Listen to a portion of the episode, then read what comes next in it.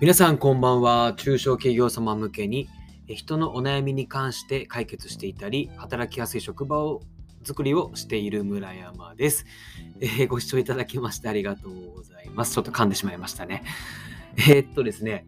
えーっと、この番組では、えっと人事課題の解決支援を通して人間関係の、えについて、えお悩みを解決できるそんなような、えーノウハウを提供しております。はい。えっ、とですね、今日お届けしたいテーマなんですが、あの千葉に戻ってきて、その千葉の良さというところを、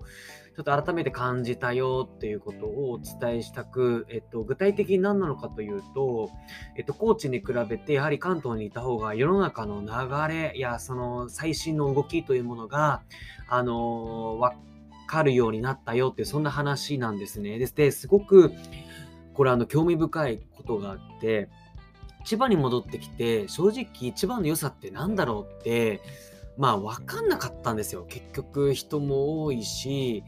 まあ千葉って言ってもまあね東京ほど栄えてるわけでもないしなんか千葉の良さってなんだろうと思った時に思ってたんですがただですねあの周りのコンビニを見てみると結構こう変わってきていて、まあ、コンビニって生活の身近な存在じゃないですか。だからこそ、このコンビニのこの、なんていうんですかね、この、と、コンビニのあり方っていうんですか、そのスタンスというものが日々日々変わっていってて、で、僕のこの地元でさえ、結構そのコンビニが最近、あのーリニューアルしているんですよね。どんなリニューアルかというと、あのセルフであのお惣菜取ったり、まあ、スナック菓子とかあホットスナック取ったりとかっていうとものに動きが変わってきてるんですよ。それこそセルフで取ることによってレジのその回転率が上がるので、えっと、その売り上げにもよりつながるらしいんですね。だからお金をかけてでも、改装費をかけてでも、その効率化っていうものを進めていくし、でもっと言うと、あのそのセルフっていうのが、レジ、あの、あレジやね、レンジ、あの、温めもセルフ化が進んでたんですよ。で、これは最近のコロナ禍による、まあその接触を、をなるべく減らすためにも、ホットスナックのセルフだったり、レンジのセルフというところもそうだし、あとは自分の好きなように温めたいっていうニーズもあるらしいんですよね。このレンジに関しては。っていうところがあすごく興味深いなと思ったんですよ。で、ここから、あ、あのー僕のこの考察なんですが、世の中のサービスが二極化してきてるなって感じていて、何かというとですね、えっと、自分好みに商品をアレンジするっていうことです。えっと、例えば、えっと、カップヌードルなんかも、普通に食べた後に残り汁を使って創作料理を、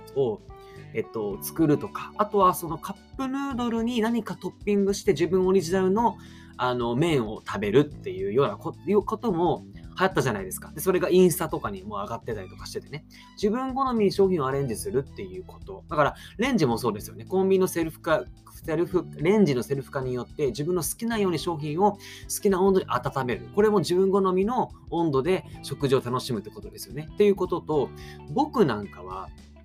まあ、一応その人事のコンサルティングっていうことで世の中に溢れているノウハウ情報をそれを各会社さんにアレンジして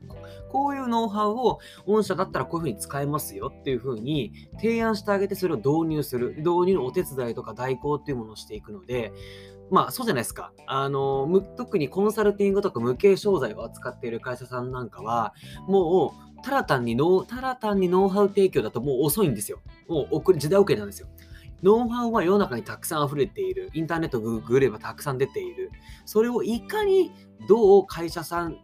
に落とし込んでいくか、どうアレンジしてあげるかっていうところがすごく重要なので、その個人、消費者が、ユーザーが、えっ、と、商品を自分好みにアレンジしていくかっていうことと、もう世の中にノウハウはありふれていて、それをどうお客さんに、